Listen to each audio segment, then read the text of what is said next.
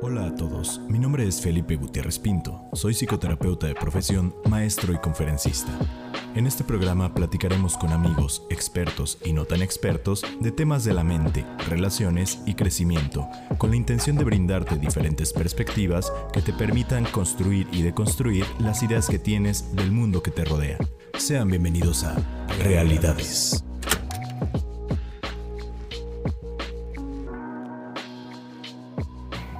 Hola, muy buenos días, tardes noches, sean todos ustedes bienvenidos a un episodio más de Realidades. El día de hoy, como pues todos los jueves, un episodio más acerca de la mente, acerca de cosas que nos pueden ayudar a desarrollar nuestras habilidades, nuestra forma de pensar, pero sobre todo un episodio que yo creo que debería haber sido uno de los primeros episodios de este podcast y no lo fue, no sé por qué, pero este, afortunadamente tengo un gran invitado para, para iniciar con este tema este, un tema bastante, bastante interesante. Me gustaría presentar antes que nada, él es José Carlos, él es psicólogo por la Universidad de Guadalajara, especialista en psicología clínica y enlace, coordinador de rehabilitación y psicología social en el Hospital San Juan, San Juan de, Dios, presidente del Colegio de Psicólogos Clínicos y de Enlace de Jalisco y fundador de Reconocer en Salud Mental, la clínica en la cual nos encontramos en este momento. Gracias por prestarnos las instalaciones. Eh, y ya les dejamos los datos por ahí al final. José Carlos, bienvenido. No, muchas gracias. De verdad agradezco muchísimo la invitación, sobre todo porque creo mucho en esto, ¿no? En salir de los consultorios, salir de las clínicas, de los institutos, como para hablar, ¿no? En la gente y creo que es súper necesario. Entonces yo encantado y también ya me urgía estar aquí como compartiendo un poco de la experiencia aquí contigo. Claro, pues bienvenido. Y pues vamos a empezar con el tema que probablemente ya lo vieron en el título. Sin embargo, es importante que sepamos, y ya lo hemos hablado en algunos otros episodios, que la salud mental en los últimos años se ha vuelto una moda por muchas cosas, ¿no? La cuestión de los coaches, la cuestión de que ha habido más información, de que ha habido más concientización de la salud en general, pues, específicamente la salud física y mental. Y esto nos ha llevado a múltiples preguntas, ¿no? Y de repente eh, muchos tabús acerca de la salud mental, específicamente hacia nosotros, los colegas que nos dedicamos a tratar los temas de salud mental. Y es por eso que, que dije, pues creo que este tema es bastante interesante y por eso decía, era de los que primero haber puesto aquí en este espacio de realidad, pero más vale tarde que nunca, ¿no? En este sentido. Pero bueno, la terapia, ir a terapia o ir a terapia, ¿qué se necesita, qué no se necesita? Creo que tenemos esta idea muy clásica de que el terapeuta está haciendo dibujitos mientras el, jugando al gato. está jugando mientras el paciente está acostado. ¿Qué tan cierto es eso en la actualidad? No, para nada, ¿no? Primero, yo tengo una hipótesis de lo que mencionabas de por qué se volvió una moda, ¿no? Por qué se está modificando. Y es muy positivo por un lado, pero también creo que puede llegar a ser negativo, lo cual implica estas ideas de lo que vamos a hablar el día de hoy. Y creo que como todo, en el sistema en el que nos movemos actualmente como económico, se volvió como un servicio, pero como si fuera algo de consumo, ¿no? En donde se vuelve algo de moda, pero también que se habla y en esta idea de la construcción personal a costa de todo y todo depende de ti y el pobre es pobre porque quiere y también es de echarle ganas y todo lo puedes cambiar tú y todo está en tu mente, se vuelve de alguna manera, sí es positivo porque se habla más y se va más a terapia, pero también creo que tiene un aspecto negativo que es que se vuelve tal cual como algo más superficial, ¿no? Se puede volver muy del dominio popular, lo cual insisto es bueno, pero eso implica todos los mitos, ¿no? Entonces, contestando la pregunta, pues no, definitivamente no. Ojalá no fuera algo tan sencillo y tan simple como para poder estar haciendo ese tipo de dinámica de estar haciendo dibujitos o jugando una sopa de letras mientras está hablando la persona, porque lo que implica, no me vas a dejar mentir, es muchísimo. O sea, es muy pesado todo lo que tienes que estar en tu atención plena, lo que tienes que estar considerando, evaluando, temas de lenguaje verbal, el no verbal, cuestiones de lateralidad cerebral y cómo funciona en ese momento su cerebro, la historia, recordar todos los detalles que te ha dicho, ojalá, ¿no? Creo que no, a veces yo no puedo tomar ni notas porque estoy tan centrado en la persona que se te olvida, ¿no? Porque estás como muy conectado y haciendo muchísima labor también intelectual. Entonces, pues no, la realidad es que no estamos nada más haciendo dibujitos, sino estamos haciendo muchísimo trabajo. Y algo agradable es que parece que solo estamos hablando, parece que es una plática casual cuando es todo el trabajo que estamos llevando y obviamente también de la persona, el consultante, todo lo que se está moviendo. Claro, y es interesante eso que dices porque al volverse un servicio de repente estamos acostumbrados que cuando pedimos un servicio nos dan algo a cambio, algo tangible a cambio. Y este ser un servicio que no te da tangible, pero entre comillas, eh, de repente se vuelve como, como extraño, ¿no? ¿Servirá, no servirá? Y por eso es que rodean muchísimos mitos alrededor de todo este tema. Y por eso es que nos dicen, qué fácil es el psicólogo, ¿no? Pues, platicar pues, con un taxista, como alguien que corta el pelo, pues cuál es la diferencia. Justamente ve con estos mitos que vamos a revisar, tal vez se puedan dar una idea por ahí de, de a qué va todo esto de la salud. Yo espero que sí, la diferencia, ¿no? De justo un amigo, un taxista, un barbero, a lo que hacemos, ¿no? En el trabajo dentro de un consultorio o en alguna comunidad. Totalmente. Y bueno, para empezar, eh, José Carlos me hizo el favor por ahí de mandarme 10 mitos de los más comunes, de los más interesantes que, que se expresa al público en general, los pacientes o aún no pacientes de, de este servicio, los consultantes de este servicio, para que podamos develar los misterios de la salud. ¿no? Y el primero creo que es uno que probablemente ustedes ya están pensando o ya lo han pensado si es que han ido a terapia, ¿no? Y esto es que la terapia es para locos. ¿Qué tan cierto es? Totalmente. Mira, es muy cierto que se dice y es como la idea socializada que se tiene, pero híjole, ahí creo que sería importante inclusive identificar a qué se refieren con locos, ¿no? ¿Qué tanto es esta locura que está en la persona? ¿Qué tanto es algo que está también en el contexto? ¿Qué tanto es, qué es lo normal, ¿no? Porque para poder ver lo que es patológico y en las carreras normalmente tanto de medicina, psicología, todo lo que tiene que ver con el área de la salud, nos enseñan, no nos enseñan de salud mental, nos enseñan de enfermedad mental, ¿no? Y toda nuestra evaluación se va a diagnósticos, trastornos, alteraciones. Y de repente cuando me toca en las clases que de repente también doy, o con los mismos de mi equipo, y que les pregunto, ok, si esto es la alteración, ¿qué es la normalidad? ¿no? Si vamos a ver qué es anormal, tenemos que saber qué es normal, y ahí se traban, ¿no? Porque de repente hay como mucho esta, esta idea, y algo que, hablando directamente del mito de que es para locos, se dice, había un, un teórico, ¿no? Ignacio Martín Baro, que hablaba que se puede ver la locura de dos áreas o de dos perspectivas, de adentro hacia afuera o de afuera hacia adentro, ¿no? En la primera perspectiva, de adentro hacia afuera, las conductas, los pensamientos, las emociones que yo tengo son anormales ante un contexto normal, ante un contexto sano. Y está la otra perspectiva, que es que mi reacción es completamente normal y esperable ante un contexto pues, que no está funcionando, ¿no? Anormal. Y creo que no es tema para el día de hoy, pero creo que sería bueno preguntarnos, pues, qué tanto sentimos que el contexto es normal o sano, qué tanto vemos en cuestiones de economía, política pública, sales a la calle y las reacciones que obtienes, qué tanto son normales o qué tanto no son normales y nosotros estamos, pues, como posicionando, ¿no? Y creo que algo importantísimo es que se cambió la connotación de salud en, algo, en el punto en el que inclusive la OMS hablaba, en, en algún momento era como si había alguna enfermedad, ¿no?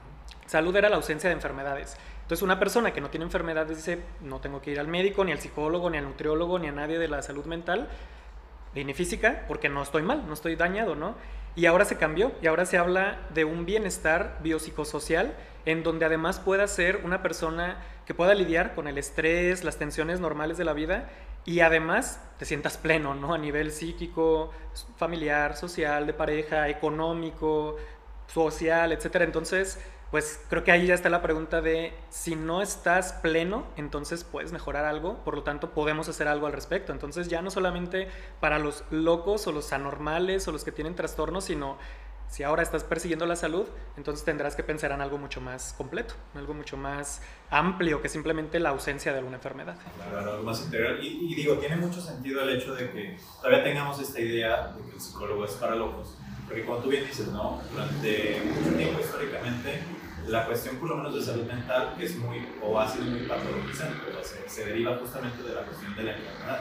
Y de hecho los primeros psicólogos o los primeros psiquiatras lo que trabajaban era la enfermedad en su máximo esplendor, ¿no? Y creo que al ser la psicología y la psiquiatría una ciencia bastante joven, todavía se tiene esta perspectiva, ¿no? De pues los locos son los que están en manicomio, son los que traen la camisa eh, de fuerza, ¿no? Cuando al final de cuentas no es así. Y creo que también das en el punto en qué es locura, ¿no? En este momento qué es locura, porque tal vez hace algunos años hubiera sido locura que ver personas por la calle con un cuadrito y una cámara hablándole a la cámara, ¿no? Sería eso locura cuando ahorita es la normalidad.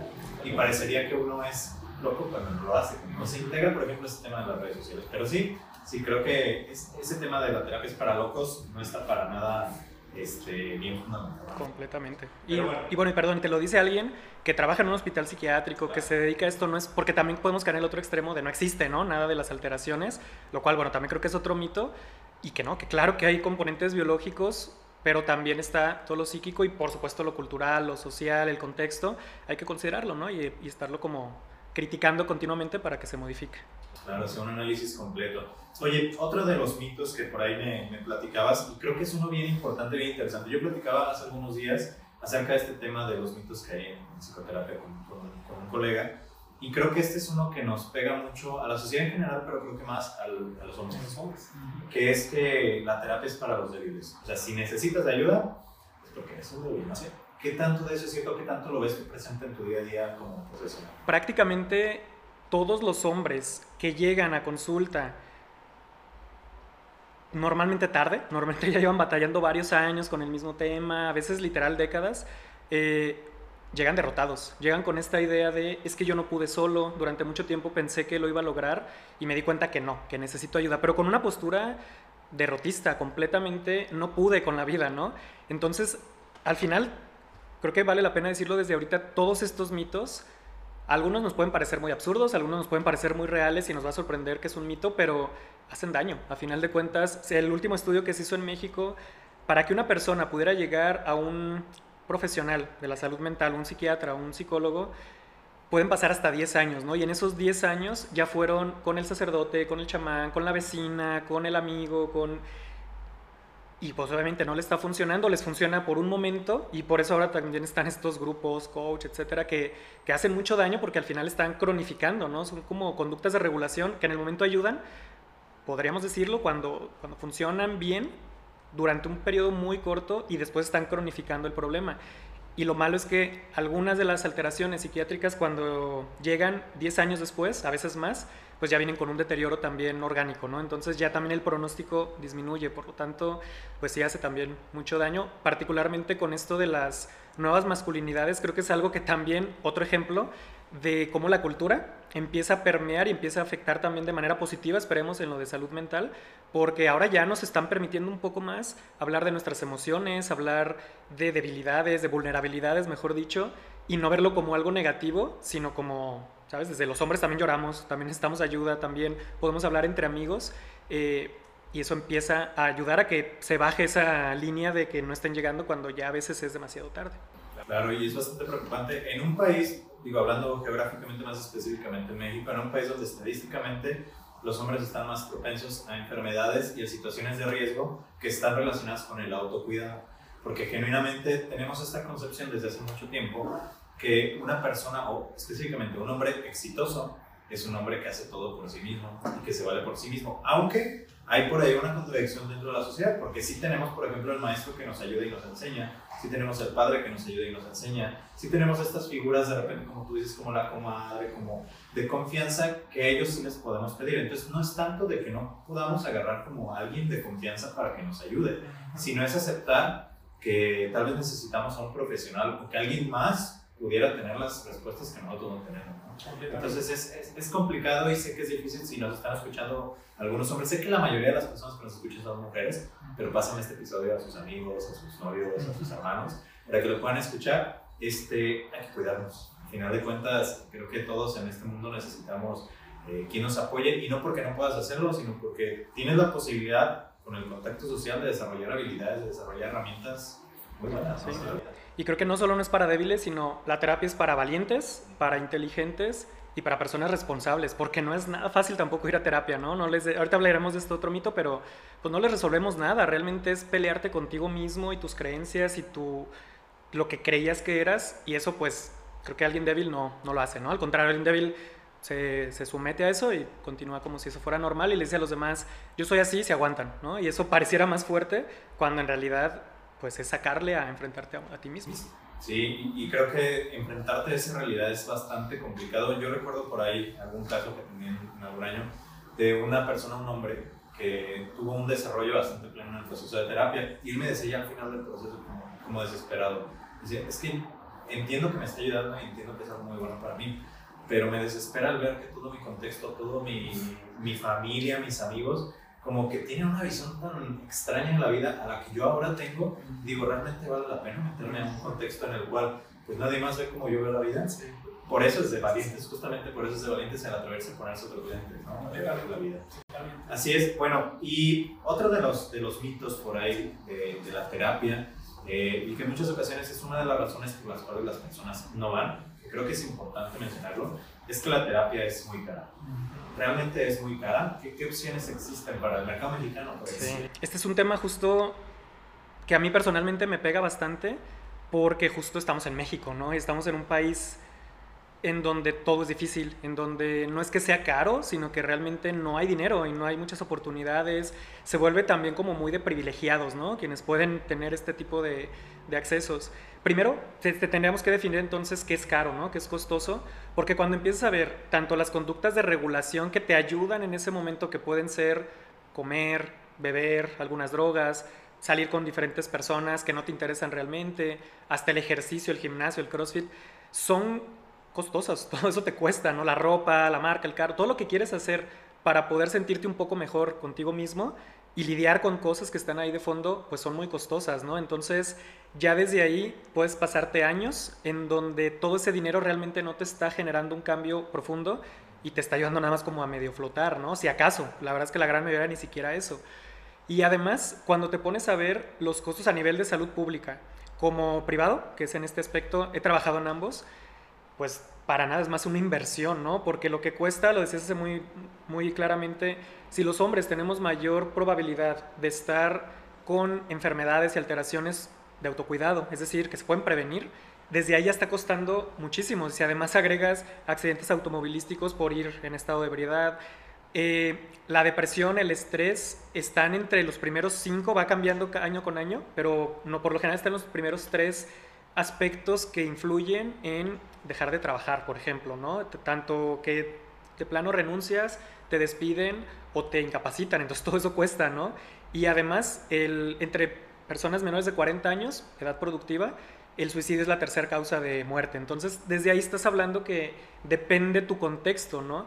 Es verdad, se vuelve difícil cuando quieres buscarle y cuando además la verdad es que no ayuda en un término particular en donde tienes que tener hacienda y el contador y el abogado y los registros y ayuntamiento y tal, y sueldos y servicios y tienes que sacar todo ese costo, es sí, sí puede llegar a ser costoso dependiendo cómo lo estás vinculando, ¿no? Pero además hay muchos servicios gratuitos o muy accesibles el Hospital Civil, bueno, aquí particularmente en Jalisco, el Hospital Civil, universidades públicas como la UDG, eh, diferentes asociaciones, instituciones, entonces creo que si le buscas lo suficiente y muchas ocasiones también, con todo gusto, si tienen dudas, podemos por ahí dejar el dato y pasar toda esa información de lo que puede ser muy accesible.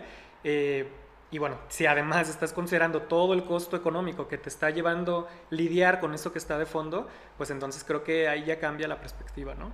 Claro, y esta pregunta de qué vale más, ¿no? Al final de cuentas, tal vez estar pagando 300 pesos, imagínense que tienen una asociación médica, no sé, una cuestión renal, una cuestión del corazón, estar pagando 300 pesos por un decir cada 15 días, o pagar de golpe 2 millones y medio de pesos. Que de repente puede llegar a pasar, ¿no? Por afecciones de salud mental, como tú bien lo dices, que después se transforman en cuestiones psicosomáticas, en cuestiones ya más graves como de corazón, del estrés y suicidio, que digo, eso pues ya es más complicado, ¿verdad? Pero sí, la verdad es que hay muchas opciones. Probablemente en todas las partes donde nos estén escuchando hay una universidad que tiene programas de salud mental para el público en general, ¿no? Y es más fácil eh, acceder a ellos. Pero bueno, vamos a la siguiente, al siguiente mito. El psicólogo hace lo mismo que un amigo, pero nos cobra. Platica, pues de todas formas, si vas a ir a platicar, mejor gastas eso en una cerveza. Invítame a cenar, ¿no? Mejor y claro, sí. Y va de los dos lados, porque puede ser, hacemos lo mismo que un amigo, pero te cobra. Y también está del otro lado que cuando estamos con amigos, estamos psicoanalizando, estamos dándonos cuenta de todo, estamos juzgando, ¿no? Entonces, pues para nada, ¿no? Hace rato te decía lo, todo lo que implica. Y para ir muy concreto, la gran diferencia entre un amigo y una, un profesional es años y años y años de formación profesional, porque también no me vas a dejar mentir, esto nunca acaba, ¿no? Creo que una vez que le entramos a esta profesión, particularmente en lo clínico, no podemos dejar, tenemos que estar actualizados, nuestra práctica tiene que estar basada en evidencia, tenemos que estar certificándonos, eh, no para, entonces son años y prácticamente una vida de estudios que tu amigo, que tu vecino, que tu amiga no va a tener. Además, esa parte importante, no todos, pero es ideal, el trabajo personal, ¿no? Creo que la gran diferencia con otros profesionales es que a nosotros parte del requisito prácticamente es estar viendo todo lo que nos está moviendo, lo que nos está generando, tener todo ese trabajo personal para no contaminar, ¿no? Que un amigo te puede contaminar con un consejo, con decirte, es que el típico de amiga, date cuenta, ¿no? Es desde tu postura, es desde lo que está observando esa persona. Y aquí la idea también es que tienes una postura objetiva, actualizada, basada en evidencia y siempre crítica, ¿no? Entonces, esas son las grandes diferencias y que además no es tu amigo, no hay un tema emocional, por lo tanto, a veces ocurre y lo tienes que trabajar también en tu proceso personal, pero lo ideal es que no esté afectando tu opinión, tu sesgo, no te, no te va a doler si no hacen caso, ¿no? No te va a molestar, sino que todo el tiempo tratas de entender qué pasó, ¿no? Tratar de analizar esa, esa conducta en cuanto a la función que tiene y eso pues no lo va a hacer una persona eh, así de la calle, ¿no? Ayuda, ayuda a hablar con amigos, ayuda a hablar con gente que te conozca, con los pares, con diferentes profesionales, si tienen algún tema religioso, ayuda, pero si no es lo mismo que un profesional de la salud. Claro, es una visión totalmente diferente de la vida y no digo que sea una mejor visión, pero es una visión profesional enfocada a cada uno porque y, justamente esa es la diferencia, por ejemplo, con los coaches, ¿no? Que en muchas ocasiones los coaches lo que hacen es tener una visión, sí tal vez enfocada a la salud mental en algunas ocasiones, pero generalizada. Y nosotros lo que hacemos es justamente tener una visión específica para cada uno de los casos. Es por eso que es pesado, no es tan fácil y no estás así como, ah, si voy a psicoanalizar a todos mis amigos. No, no, les cobraría y... Sí, sí, sí. Aparte, a veces están más como ya son insalvables, ¿no? Muchos de los amigos. Sí, pero entonces la realidad es que con un psicoterapeuta o con un especialista en salud mental tienen la garantía también de la confidencialidad, que creo que es un tema bastante importante ¿no? en esta situación. Si le platicas a tu comadre, a tu vecina, pues tú no sabes si de repente ahí se le sale, oye, fíjate que fulanita me platicó tal o tal cosa, ¿no? Entonces, eso es algo que, que, se debe de tomar en cuenta, porque si quieres tener la certeza que lo que se habla se queda donde se habla, tu opción a elegir es un profesional muy bien, pues el siguiente mito que nos encontramos entonces es que los psicólogos nosotros juzgamos, damos consejos, hasta regañamos a los pacientes. tú no deberías hacer esto, deberías hacer tal cosa. ¿Qué tan cierto lo crees que es? Bueno, ojalá te pudiera decir que completamente falso. Habrá, habrá, ¿no? Profesionales incluso de la salud que sí dan consejos, que sí regañan, que sí juzgan, pero un buen psicólogo, una buena psicóloga, para nada tienen que juzgar, ¿no? Su perspectiva, su esquema de valores, sus juicios tienen que quedar afuera del consultorio, porque imagínate que doy un consejo, ¿no? Y el consejo no funciona, porque lo estoy tomando de acuerdo a lo que yo considero importante, a lo que es valioso para mí, a lo que me enseñaron, a lo que, qué sé yo, mi formación personal, cívica, ética, hasta religiosa si quieres, me dice que es lo correcto y doy un consejo, ¿no? Y si no funciona, pues yo voy a estar igual de cómodo, a mí no me va a pasar absolutamente nada, al contrario, me están pagando y quien va a vivir las consecuencias es la persona que le di el consejo, ¿no? Pero aunque suene raro, todavía peor, si funciona ese consejo, aunque suene raro, el mérito va a ser mío y a mí lo que me importa es que el mérito sea de la persona, ¿no? ¿Qué, qué es lo que hacemos? Que logren entender, que entendamos al mismo tiempo por qué somos como somos, por qué pensamos como pensamos, por qué actuamos como actuamos o por qué sentimos lo que estamos sintiendo y una vez que entendemos con toda esa introspección, ese autoconocimiento, entonces lo que podemos cambiar lo, podemos, lo, lo, hacemos, lo que no podemos, hay estrategias, hay habilidades, hay estructura que nosotros podemos estar dando y que lo que no nos gusta lo podamos cambiar, ¿no? Entonces, ese es el cambio, eso es lo que tenemos que hacer. Por lo tanto, alguien que, y esto creo que es una recomendación para alguien que ya esté a lo mejor yendo un proceso, si le da pena decir algo al psicólogo o la psicóloga, si se siente juzgado, regañado, si le dicen qué hacer, si se enoja cuando comentan algo de la semana que no se hizo bien el objetivo, no va por ahí, ¿no? Porque sí se tiene que entender todo lo que está debajo y el juicio, no sé, es como ponernos un velo y no poder estar viendo las cosas con la claridad y por lo tanto no poder apoyar de la mejor forma. Claro, yo he escuchado historias de miedo de repente de, colegas, si así los puedes llamar, que, que, justamente hacen esto, ¿no? Juzgar y fuertemente y que salen muy malos los consultantes. Porque creo que al final de cuentas, como tú dices, tal vez un consejo te puede servir, pero es un consejo que viene de mí que viene de mis percepciones, que viene de mi manera de ver la vida, de mi manera de, de aprender cómo solucionar las cosas, ¿no? Yo siempre les digo, por ejemplo, a muchos de mis, de mis pacientes que ellos llegan como con una mochila y en esa mochila traen un montón de herramientas que les han dado a lo largo de su vida muchas personas, sus papás, etc. Si yo le empiezo a dar más herramientas, lo que va a hacer es que va a ser muy pesado y que no va a poder meter ya nada ahí y va a ser complicado, ¿no? Entonces, el trabajo y el proceso de la terapia justamente es saber qué te sigue siendo funcional y dejarlo en esa mochila quitar lo que no te sea funcional y tú como, como individuo mezclar varias de esas cosas que son funcionales para crear como navajas, ¿no? navajas suizas, que son multifuncionales pero adaptadas a ti y lo tienes que hacer tú, no lo puede hacer alguien más diciéndote qué hacer. Entonces, totalmente de acuerdo con lo que dices, aguas si de repente ven que juzgan o, les dicen qué hacer porque pues, no es nuestro papel, no lo va a hacer, este, tengan cuidado con eso. Y mucho más, como dices, historias de terror, si te manipulan. Si de repente es, ¿por qué hice esto? ¿Por qué solté tal información que no quería?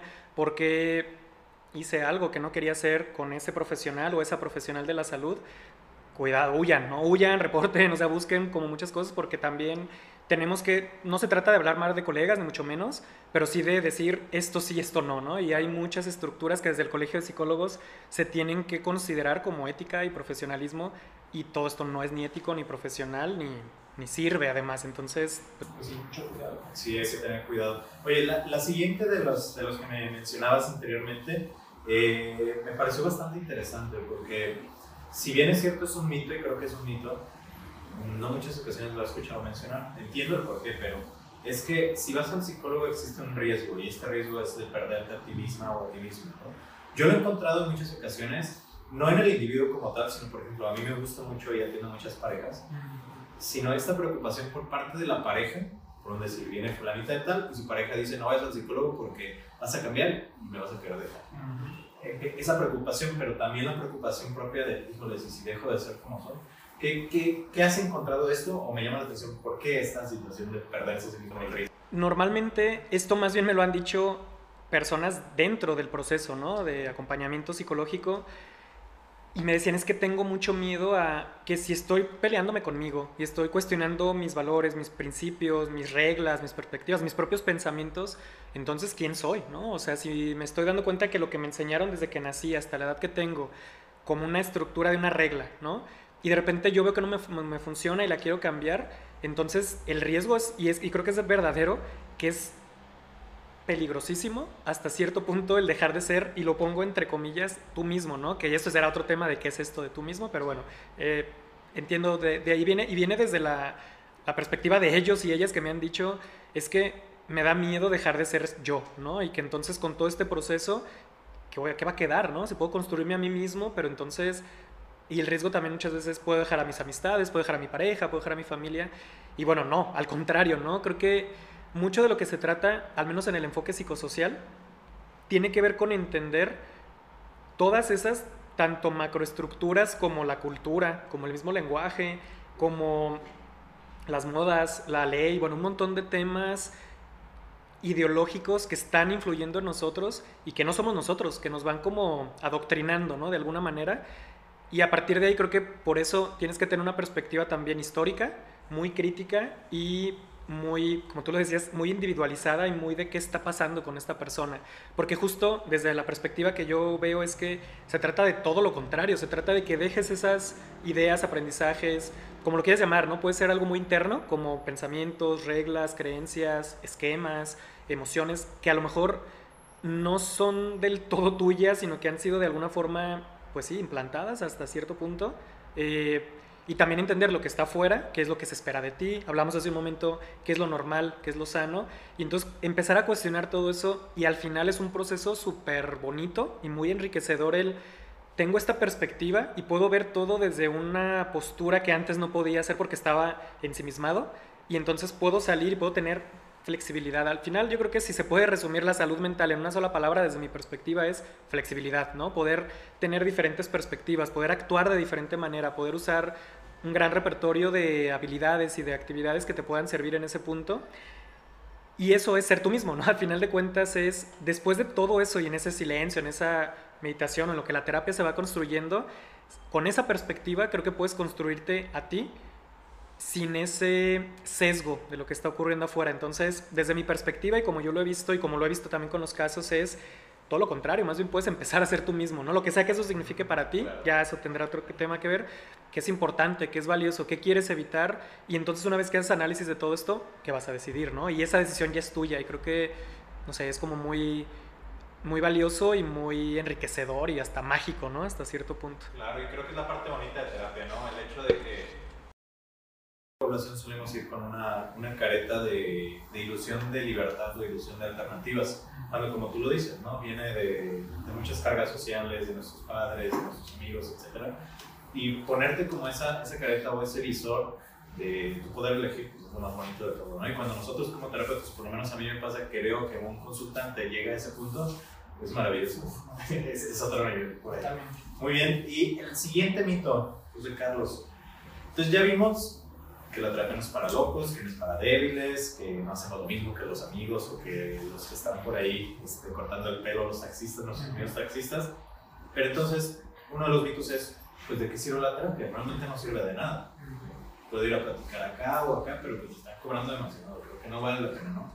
Que no sirve la terapia. Entonces, ¿para qué sí sirve la terapia? Sí, en este aspecto creo que no es un tema tanto de opinión, lo cual sí vas formando tu propio criterio, sino que también hay mucha evidencia, ¿no? Y también hay muchísimos estudios en los que lo que se está buscando justo es ver de manera crítica, incluso en contra de, si está funcionando o no. Y se hacen desde diferentes perspectivas, los metaanálisis, con el doble ciego, bueno, de muchísimas maneras, comparando terapia con medicamento, solo terapia, solo medicamento, sin terapia y sin medicamentos. Al final hay mucha investigación que te dice que sí funciona, ¿no? Y que funciona, inclusive, actualmente se está haciendo muchísima investigación a nivel de neurociencias y a nivel de algo que se llama psiconeuroinmunoendocrinología, que suena bastante sangrón, pero prácticamente es la idea de que el cuerpo es un sistema de sistemas, ¿no? que además está inmerso en otro sistema, ¿no? como es la sociedad, la familia, y desde ahí se están viendo ya con elementos más científicos, con mayor evidencia, que funcionan, ¿no? y que funciona desde aspectos muy clínicos como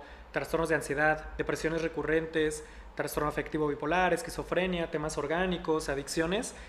Eso cuando es un tema psiquiátrico clínico, pero también para lo que te sirve es controlar o gestionar, hay diferentes formas de verlo, pero prácticamente es entender tus emociones y saber qué vas a hacer con ellas, tomar mejores decisiones, eh, socializar de una mejor forma, eh, por ejemplo, todas las conductas de regulación que te ayudan en ese momento a sentirte mejor, pero que a largo plazo están cronificando el problema, también las vas identificando y las puedes ir dejando de tener. Recuperarte de traumas, de abuso físico, sexual, afrontar problemas de cualquier tipo, dormir mejor, comer mejor. Y al final, como en un resumen, puede ser, te ayuda a sentirte mejor, te ayuda a tener mejores herramientas para manejar los conflictos que se están presentando en el día a día, a tomar mejores decisiones, a identificar tus creencias que pueden ser limitantes y poderlas modificar. Es como hackear, ¿no? Los algoritmos que nos metieron y poderlos modificar nosotros algo que sea más funcional. Te ayuda a conocerte, te ayuda, lo decía hace un momento, a ser más tú, ¿no? Entonces, y todo esto son, hay mucha evidencia y hay mucha, tanto empírica como, como más científica, que, que termina siendo también científico, que te demuestran que por supuesto que sirve y que se tiene que seguir viendo hasta qué punto, ¿no? Porque ahora estamos viendo que se modifica el cerebro, que, se, que a partir de un proceso de terapia, por supuesto que mejora sistema inmune, cuestiones hormonales, cardíacas, gastrointestinales, y no es por un tema de metafísica, sino de cómo están conectados los diferentes sistemas y bajas el estrés y mejoras alimentación y descanso y sueño y olvídate, a partir de ahí estás modificando muchísimos ciclos también pues fisiológicos, ¿no? Entonces, pues por supuesto que sirve, hay muchísima evidencia para empezar, ¿no? Porque ya cada persona que llega aquí te habla de su propia narrativa y te das cuenta de todos los cambios que ha tenido a lo largo de su vida. Y Claro, y puedo entender por qué este es un mito, ya que en la cuestión de la terapia creo que hay mucho misticismo, ¿no? Aún a estas alturas de la vida, pero creo que hay mucho misticismo en cuanto de repente colegas o no colegas, sino personas que se dedican a la salud, y entre comillas, que utilizan, por ejemplo, algunas terapias alternativas como lectura de cristales, lectura del tarot, dentro de los procesos psicoterapéuticos. Entonces puedo entender por qué las personas de repente, si creen que eso es charlatanería y lo es con la psicología, pues, pues, es lo mismo, ¿no? Es un proceso chamánico más y pues que cada uno de ellos, pues no, no digo que sea bueno o malo, pero al final de cuentas no es de lo que estás hablando, ¿no? De esta parte científica comprobada, que es una ciencia al final de cuentas, ¿no? No es cualquier cosa el proceso de terapia, pero sí, sí entiendo esa parte. Bueno, el siguiente mito, José Carlos, también uno bastante, bastante interesante que tal vez les pueda dar un poco de luz a las personas que están decidiendo si ir o no a terapia. Todas las personas deben de ir a terapia. ¿Esto es cierto o no es cierto? también es muy cuestionable porque no te puedo decir ni totalmente cierto ni totalmente verdadero. Depende. Desde, la depende, palabra la, la, palabra mágica del psicólogo y la psicóloga, depende, ¿no? porque sí, todo depende. Eh, desde mi perspectiva personal, yo creo que no. Yo creo que no todos deben ir al psicólogo. Yo creo que pueden encontrar de repente algún otro tipo de herramientas, algún otro tipo de actividades que les pueden funcionar, ¿no? Al final de cuentas, cuando uno va a la terapia, cuando uno busca este apoyo es porque dejó de ser funcional, ¿no? Porque al final está batallando con sus temas emocionales, con toma de decisiones, con sus relaciones interpersonales, con cuestiones de estrés laboral, etcétera, etcétera. Y es cuando ya es como hasta terquedad no ir, ¿no? Pero también creo que te lo equiparo con todo el mundo debería al nutriólogo, a lo mejor no, a lo mejor pueden tomar ciertos elementos, obviamente esto no implica que, que sea un, una cuestión pasiva ya, ¿no? Tienen que encontrarlo en otros lugares, tienen que a lo mejor estar cambiando su perspectiva, leyendo, viajando, hablando con otras personas muy distintas a ti, cuestionando tus propias ideas, yendo a diferentes tipos de estructuras, educación formal, educación informal, no sé, de todo este tipo de cosas te pueden ayudar y que al final a lo mejor no requieras ese apoyo profesional, pero eso implica, insisto, estar haciéndolo por otros lados, ¿no? Estar buscándolo a lo mejor en aspectos de ejercicio, de meditación, de filosofía, qué sé yo, ¿no? De otro tipo de cuestiones. Entonces no creo que todos deban ir al psicólogo, pero sí creo que todos se pueden beneficiar, ¿no? Entonces no es una obligación, eh, porque eso es lo que luego lo vuelve como una moda, un tema como casi casi de, de, consumo, sino es una decisión y que ya que la tomas creo que sí, cualquier persona se puede beneficiar, sí, pero no es una obligación, ¿no? Tampoco el ir. Sí, no todos deberían, pero todos pueden ir al final de cuentas, ¿no? Y, y por ejemplo, yo recuerdo también en algún momento un pacientito que tuve joven que llegó conmigo a, a decirme que todos sus amiguitos estaban yendo a terapia. Por eso quería ir a terapia. Entonces, me es bastante interesante esa parte, ¿no? Al final de cuentas, cómo se vuelve como eh, ni siquiera tiene un rumbo, un objetivo el proceso de, de, estas personas. Que digo, se puede sacar algo, es un hecho, se pueden desarrollar herramientas, tal vez hasta más rápido que si es por su cuenta, pero creo que estoy de acuerdo contigo en ese sentido. Puedes eh, no ir, tal vez no lo necesites, pero sí necesitas eh, la búsqueda activa de estas herramientas por algún otro lado. ¿no? Y si ya no te es suficiente, pues ahora sí, pasa un proceso terapéutico. Muy bien. El siguiente de los mitos es este pues nos lo dicen todo el tiempo, creo que estamos bien acostumbrados nosotros los psicólogos, que nosotros los psicólogos leemos la mente. Y digo, a mí que me toca dar clases en la Universidad de Guadalajara, de repente entre broma y broma dicen en qué momento toca la clase de lectura de mentes, ¿no? Claro. Que yo les digo en muchas ocasiones que es cuando vemos cuestiones de comunicación verbal y no verbal, que es lo más cercano a la lectura de la mente, pero mmm, creo que no va por ahí. ¿Pero tú qué opinas? ¿Leemos o no leemos? Ojalá, ¿no? Creo que nos facilitaría muchísimo el trabajo. Tendríamos entonces más tiempo libre, podríamos, no sé, dedicarnos a otras cosas, porque sería mucho más sencillo, ¿no? Entonces, pues obviamente no, definitivamente no. Pero como tú lo dices, eso no implica que no podamos ver más allá de lo evidente, ¿no? Entonces, ¿qué tenemos que empezar a desarrollar? Justo esto, ¿no? Este entendimiento del contexto, de la cultura, del lenguaje, tanto verbal, no verbal.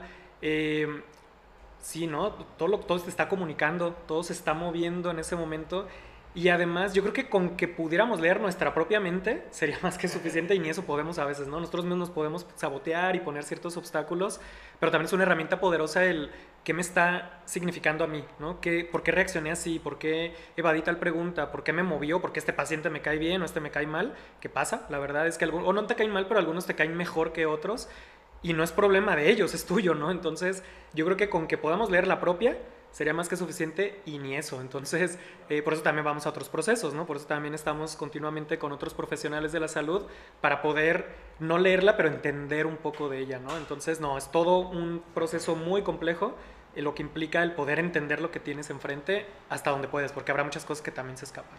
Claro, aunque de repente parecería que sí lo hacemos. A mí sí me han tocado pacientes que me digan, me mandan un mensaje de, me pasó justo lo que me dijiste que iba a pasar. ¿Cómo supiste? ¿Me leíste la mente?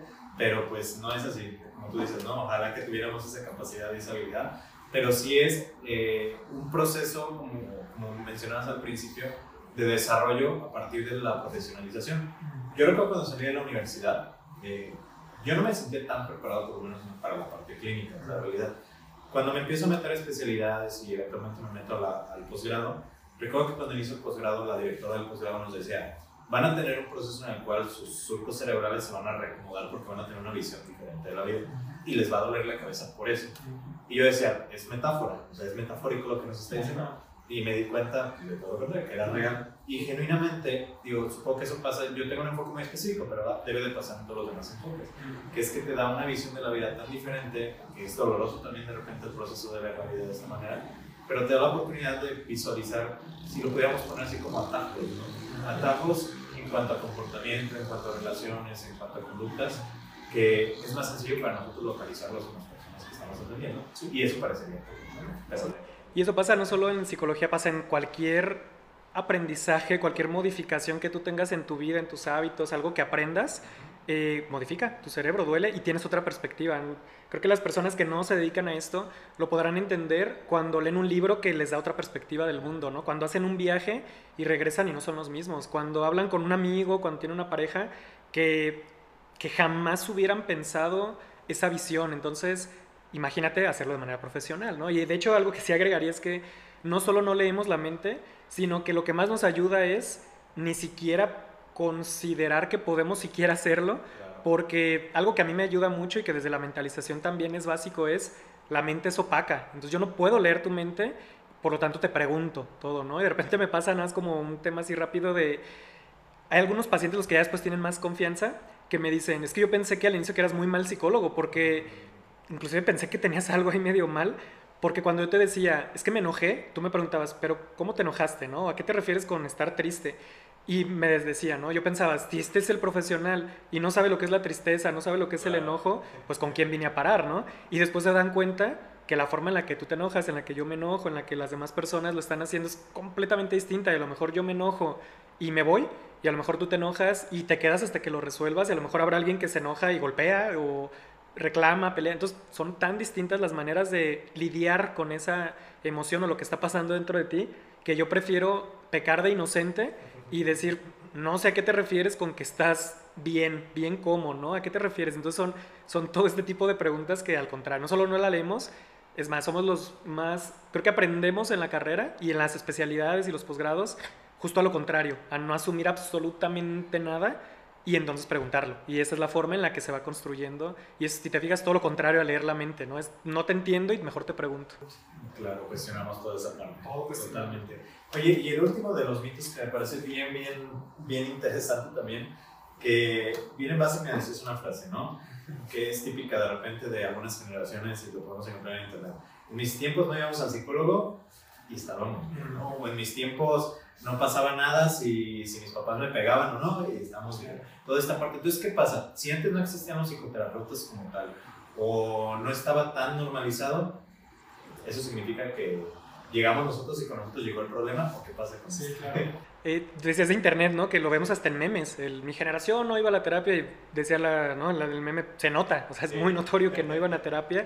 Eh, bueno, definitivamente no es que no se necesitara. Es más, aquí lo correlaciono, hablabas de generaciones, ahorita se me ocurre lo que nos dicen a los millennials y lo que ahorita se está diciendo también a, generaciones Z, etcétera, es que nos dicen que somos la de cristal, ¿no? Que de todos nos ofendemos, de todos nos quebramos. Y después te das cuenta que a lo mejor es que vivíamos en una sociedad que juzgaba, que criticaba, que era misógina, machista, clasista, para acabar pronto porque podríamos seguir toda la noche. Y aquí el punto es que más bien ahora nos damos cuenta, ¿no? Y hasta cierto punto, cuando llegan conmigo y me dicen, es que tengo un problema, ¿no? Ah, ¿Cuál es tu problema? No sé, tomo demasiado alcohol. Hasta cierto punto es como, ¿sabes cuál va a ser el, el, conflicto de todo esto? Es que vas a salir con muchos más problemas, ¿no? Porque vas ahora a darte cuenta que no solo es que tomas alcohol, que es todo lo que estás guardando, todo lo que crees del mundo, todo lo que no has cuestionado, tus dinámicas familiares, tu forma de trabajar, un montón de cosas que además no solo son tuyos, además es de la familia y de la sociedad, un montón de cosas. Entonces, hasta cierto punto, no es que creemos esos problemas, sino que los evidenciamos, ¿no? Al momento de analizar, de ver cómo críticamente, de salir del mismo contexto, de no mezclarnos. Entonces, lo que está pasando es que ahora nos estamos haciendo, creo, más responsables de nosotros mismos y por lo tanto se está evidenciando toda esta parte que, como tú lo decías, ¿no? Con dos nalgadas queda, o todo era cuestión de trabajo. Y luego te das cuenta cómo están regularizando y normalizando la violencia como una forma de lidiar con los problemas o con problemas de estrés fuertísimos o con un consumo desmedido que, que se dejan de lado su salud, su salud física y mental, si es que se puede dividir, lo cual no creo, creo que es un conjunto de un todo. Entonces es muy evidente que, que no es que creamos los problemas, sino que los evidenciamos, ¿no? Y creo que creo que es hasta nuestra responsabilidad, hasta cierto punto, el que si llega una persona con un problema y sale con más, pero entonces sale también con más oportunidades de solucionarlos y de mejorar pues, su vida, su contexto, su toma de decisiones. Claro, y es un proceso bastante, bastante bonito. Como tú dices, a lo mejor ahorita muchas de las generaciones no alcanzan a entender esta, pero creo que están un poco más abiertos a ello. También vuelvo a un paciente que llegué a tener en algún momento, paciente con una familia muy tradicional, hablemos muy, muy diferente de las generaciones en ese sentido este paciente hombre que viene a terapia, pues imagínate, una disrupción totalmente, la baja negra de la familia en sí, sí, sí, Y recuerdo ya para las finales de su proceso que me dice, oye, quiero platicar contigo. Se me acercó mi papá, o sea, papá de esos que dicen, oye, no seas tú, no seas así, cosas, ¿no? y me dijo, oye, pásame el número de tu terapeuta. Claro, Como que me interesa ver porque te veo cambiado y todo eso. Entonces, es bien interesante, es bien bonito porque parecería entonces que la sociedad respecto a este tema de los psicólogos, de si son buenos o no son buenos, está polarizada, pero me parece que somos más los que estamos llevando al punto de, la salud mental y que sí podemos hasta jalar a generaciones pasadas, no es como, ah, pues ya está viejito, ya deja lo que piense, lo que piense, no, creo que a la edad que sea tenemos la posibilidad justamente de, de normalizar la salud mental, ¿no? Y normalizar el juzgar de una buena manera, de normalizar de tomar nuestras propias decisiones y decir lo que pensamos al respecto de todas las cosas. Afortunadamente estamos en una época de internet que nos permite un poco más todo esto, ¿no? Bueno, José Carlos, pues ya viendo estos 10 mitos y desmitificamos estos mitos de, de ir a terapia, de la psicología, de nosotros los psicólogos como gremio, me gustaría que pudiéramos orientar un poco a las personas que quieren ir a terapia. ¿Qué recomendaciones consideras tú que serían pertinentes para aquellos que están dudando si ir o no ir, con quién acercarse, qué tipo de terapeuta es el que tienen que? ¿Qué les podemos decir? Primero, creo que sí es un aspecto muy activo, ¿no? Creo que sí implica ese, esa decisión y esa conciencia de que se tiene que elegir bien, ¿no? Y lamentablemente no es tan accesible, no está esta información socializada. Creo que es algo que tenemos pendiente como profesionales y que a partir de esto se está haciendo, el empezar a hablar, ¿no? De estos temas. Y cuando me refiero a que es algo consciente y algo muy activo es que sí tienen que investigar, ¿no? Primero, empezar a identificar puede ser desde, lo utilizamos hace un momento, ¿no? Pueden hablarlo con las personas que están cercanas a ustedes, si ven a alguien a quien admiran, a quien le toman en cuenta esas opiniones, a esos consejos, acérquense y platiquen, no hay ninguna pena, ¿no? Creo que también hay que empezar a este, quitar el estigma de este tipo de temas y hablar de depresión, y hablar de tristeza, y hablar de ansiedad y de, no sé, ideación suicida, todo lo que te estamos pasando, y creo que es una buena forma de empezar, ¿no? Si saben de alguien que fue en algún momento un proceso y le funcionó, pueden acercarse y poder apoyar, ¿no? Los podrán apoyar. Y algo que, que después implica este proceso activo es busquen a una persona y pregunten activamente, sin pena, sin ningún tipo de, de, de limitación, en dónde estudió, qué especialidades tiene, específicamente si les pueden inclusive eh, mostrar cédula, título, particularmente también de especialidad o de algún tipo de maestría en terapia, ¿no? en algo clínico, es algo súper importante porque muchas veces podemos ser muy bien intencionados y podemos querer abarcar y queremos realmente ayudar, pero si no tenemos la capacitación, podemos hacer mucho daño, ¿no? Entonces, una vez que digan, bueno, esta, yo algo que agregaría como probablemente muy sesgado como presidente del Colegio de Psicólogos, que estén colegiados, porque eso implica que hay una institución, una asociación civil que de fondo está diciendo esta persona está actualizada, es ética, es profesional, tiene las credenciales necesarias para poder estar ejerciendo esta labor y lo, lo, apoyamos, ¿no? Y inclusive si hay algún problema,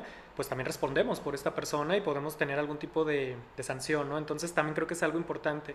Y algo que no se conoce del todo es que funciona igual que en la medicina. Hay especialidades. Como uno puedes tener un gran problema de, no sé, estómago. Y a lo mejor tú conoces al mejor oncólogo, ¿no? Y, y, tú puedes decir, es que es un muy buen médico y ayudó mucho a mi abuelita que tenía cáncer, pero pues no te va a ayudar, ¿no? No te va a ayudar de la mejor forma como ir con un buen gastroenterólogo. Entonces, en esto es muy similar. Hay posgrados, hay especialidades y pueden preguntarlo, ¿no? Pueden decir eh, cuál es su formación, si tra por ejemplo, si es algo particularmente clínico, la diferencia entre un psiquiatra y un psicólogo es que el psiquiatra estudió medicina, es otra carrera por completo, después es una especialidad médica en la que van mucho a, la cuestión fisiológica y a los medicamentos. La gran diferencia es que ellos pueden medicar y nosotros no. Nosotros tenemos formación en psicología y posgrados en alguna terapia o en algún aspecto específico y nosotros vamos como a las causas, digamos, ¿no? a las raíces, a todo esto que estuvimos hablando durante este tiempo y todo lo que en tu podcast has hablado durante tanto tiempo. Y esa es la gran diferencia. Y si tú tienes una cuestión identificada psiquiátrica, sí es importante que también la persona con la que vayas tenga todo este conocimiento de, farma, de farmacología, de medicamentos, de psiquiatría, de cómo funciona el cuerpo, de que tenga una formación clínica, de preferencia que se pueda estar comunicando con los otros profesionales de la salud. Si trabaja en una institución o fue formado en alguna de salud también pública, eh, perdón, de salud ya sea pública o privada, mucho mejor. Igual si tienes un problema familiar, pues ir con un, una cuestión familiar o si es algo tal cual muy específico de ansiedad. Es decir, hay especialidades que también son importantes, pero creo que mi postura así clara sería investigar de manera activa, hablarlo, preguntarlo, socializarlo y una vez que estén con el profesional, sí cuestionar. Creo que también llegar con esta idea de, a ver, ¿y cuál es tu formación? ¿Y qué me vas a ayudar? Este es mi conflicto, ¿cómo vas a trabajar? ¿Sabes más o menos cuántas sesiones? ¿Cuál es tu modelo? Investigarlo posteriormente, no a profundidad, porque puede haber también otros sesgos, ¿no? Pero, pero sí saber si es una persona indicada y sobre todo, pues cómo te estás sintiendo, ¿no? Si te está funcionando, porque hay muchas ocasiones en las que podemos ser muy buenos en que parezca que trabajamos y vas, te descargas, te sientes bien, pero que a largo plazo a lo mejor no hay cambios. Entonces también desde ahí, desde esta cuestión como muy de autocrítica, de autoanálisis, creo que también puede ayudar bastante. Claro, entonces pues ahí lo tienen, estas eh, recomendaciones. Recuerden que igual como dice José Carlos, esta parte de, hay médicos que a lo mejor no te parece del todo su opinión y buscan una segunda opinión. También pasa lo mismo en procesos terapéuticos, ¿no? Como tú decías al principio, y creo que me quedo mucho con eso, si empiezas a sentir juzgado, si empiezas a sentir que no hay como esta química, no en relación como amistad, pero una química profesional, que no existe como esta relación adecuada, pues hay que decir, y es una de las reglas de oro ¿no? del proceso de terapia, si en algún momento no te sientes a gusto con esto, dímelo y te puedo derivar o te debería de derivar con un colega más capacitado para, para tu problema. Pero bueno, pues creo que ahí están algunas recomendaciones, ojalá que les sirvan si, si ya estaban pensando que ya vayan a terapia el día de mañana. Este, José Carlos, agradecerte mucho que hayas aceptado la invitación. Ya tenía un rato que quería invitarte. Ojalá que puedas venir en alguna otra ocasión para platicar de muchas cosas que probablemente van a salir de aquí muchas cosas. Pero pues ya, ya te doy la invitación. Muchísimas gracias. ¿Algún contacto que tengas en las redes sociales? ¿Cómo te pueden encontrar o dónde te pueden encontrar? Primero, muchas gracias por la invitación. De verdad es algo que disfruto muchísimo y, y lo considero súper importante. Considero a veces hasta más importante esto que lo que hacemos uno a uno en un proceso terapéutico, porque esto puede impactar ¿no? en muchas otras personas. Entonces, al contrario, te agradezco la, la, oportunidad de, de, poder hacerlo. Creo que el contacto más práctico podría ser buscar en redes sociales, eh, reconocer salud mental. A partir de ahí es en la clínica en la que estamos, pero también hay diferentes profesionales, hay psiquiatras infantiles, eh, adultos de la tercera edad, hay terapeutas de pareja, adultos, niños, familiares, hay nutrición clínica, nutrición deportiva, educación especial. Entonces, se trata de tener el mayor rango de profesionales y si no, por lo menos podemos resolver las dudas que se generan también a partir de aquí. Y créeme, y créanme que pues, aquí la cosa no es que se quede y ver cómo va a funcionar, sino qué es lo que requiere la persona y derivar, ¿no? Afortunadamente se tienen también contactos con otras instituciones, con otros profesionales, con eh, escuelas, universidades, bueno, con muchísimos aspectos que también si no somos nosotros, por lo menos podemos ser ese puente para que puedan encontrar esa, esa persona que pueda ayudar. Entonces, reconocer salud mental, Facebook, Instagram, creo que por ahí puede ser una muy buena. Perfecto, muchísimas gracias. Aquí abajo van a aparecer los números y el, el usuario para que los puedan encontrar en las redes sociales. Y recordarles que si les sirvió este contenido, compártanselo a sus amigos, a sus amigas, a sus familiares. Etiquétenos como Realidades Podcast, estamos en todas las plataformas Spotify, iVoox, podcast de Apple, YouTube, si nos estás viendo, comparte el video por favor. En Instagram nos puedes encontrar también como Realidades Podcast y a mí a nivel personal como F Pinto Terapeuta en todas las redes sociales. Ojalá que les haya servido. Muchísimas gracias José Carlos. Nos vemos el siguiente jueves. Muy bien. Hasta luego. Bye.